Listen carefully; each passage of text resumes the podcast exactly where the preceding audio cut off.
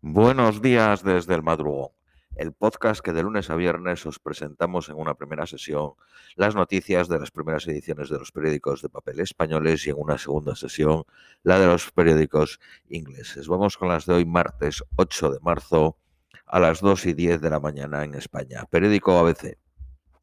Ucrania acusa a Rusia de violar la seguridad de los corredores humanitarios. En medio de duras acusaciones mutuas sobre la seguridad de los civiles, los ministros de Exteriores de ambos países acuerdan reunirse el próximo jueves en Turquía. Los gobiernos de la Unión Europea han pedido que se inicie el trámite para la, la adhesión de Ucrania, Georgia y Moldavia. Veteranos del Ejército Rojo y civiles sin entrenamiento militar preparan la defensa de la capital ucraniana ante el asalto definitivo. La compañía de aviación Boeing deja de comprar titanio a Rusia. Según la politóloga alemana Christina Spohr, eh, autora del libro eh, Después del muro, Putin busca el fin del orden creado tras la Guerra Fría. Se está poniendo en riesgo el suministro de cereales, de aluminio o de aceite de girasol. Este último es esencial para la fabricación de conservas, panadería o aperitivos y la mayoría procede de Ucrania. Las bolsas siguen en retroceso con el petróleo y el gas disparados. París cayó 1.31, Frankfurt 1.98, Milán 1.36, Londres 0.21. El euro llegó a caer por momentos a niveles no vistos desde mayo de 2020. El barril de Brent alcanzó los 130 dólares, nivel que no se veía desde 2008. Francia elimina a un destacado miembro de Al Qaeda en Mali. Se trata del coordinador logístico del grupo yihadista en el Magreb que participó en numerosos atentados en el norte de África. La Universidad de Valencia apoya una fundación creada por orden de Putin y que promueve la rusificación. Profesores y alumnos piden a la, a la rectora que suspenda los polémicos acuerdos.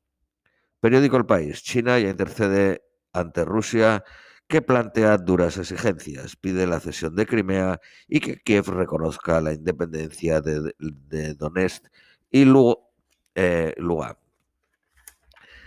Eh, Putin asegura que solo detendrá la guerra si Ucrania abandona la resistencia.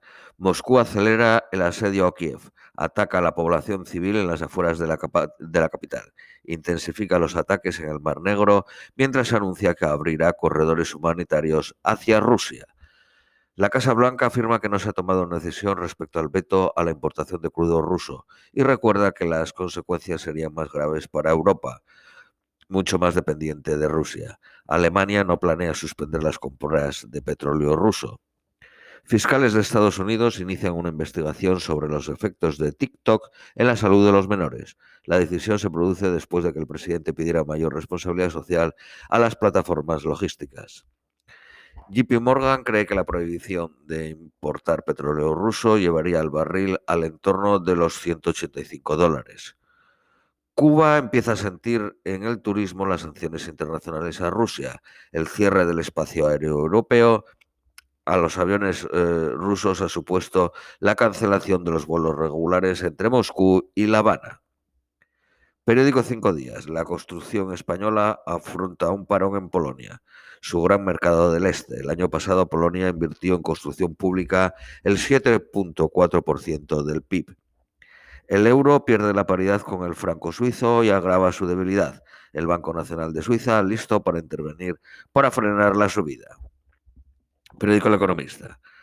La radio vuelve a la onda corta. Para evitar a Putin, el canal internacional de Radio Nacional de España y la BBC apuestan por emitir en este formato en los territorios rusos y ucranianos. El oro llega a los 2.000 dólares y se acerca a máximos históricos.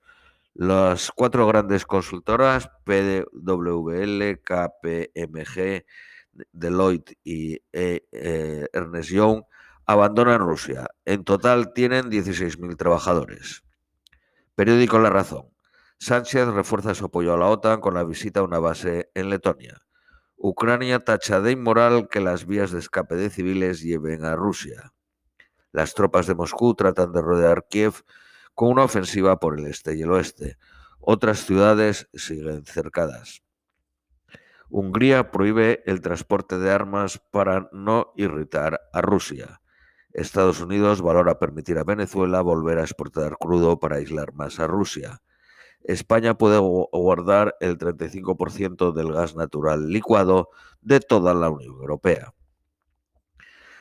Noticias Nacionales Españolas, periódico ABC. El rey emérito Juan Carlos seguirá en Abu Dhabi y vendrá a España de visita y se alojará en viviendas de particulares para mayor privacidad. Feijóo da vía libre a pactar con Vox y rechaza las lecciones del Partido Socialista. Los dos partidos ultiman sus contactos a la espera de que las negociaciones lleven a buen puerto. La Generalitat retoma su apuesta exterior y abrirá este año su embajada número 20. El alcalde de Ciudadanos denunciará hoy al edil de Valdemoro que le acusa de soborno. El ministro de Interior gastó 58.000 euros en un día para iluminar de morado feminista las sedes policiales. El plan especial de seguridad del campo de Gibraltar se amplía a las provincias de Sevilla, Granada y Almería. Las autonomías denuncian el agujero que les hace el IVA de los fondos de la Unión Europea. Este impuesto no se puede financiar con dinero comunitario, en teoría. Hacienda promete una solución. Periódico El País. Podemos matiza que Berlarra no se refirió al Partido Socialista al hablar de los partidos de la guerra y descarta romper el gobierno.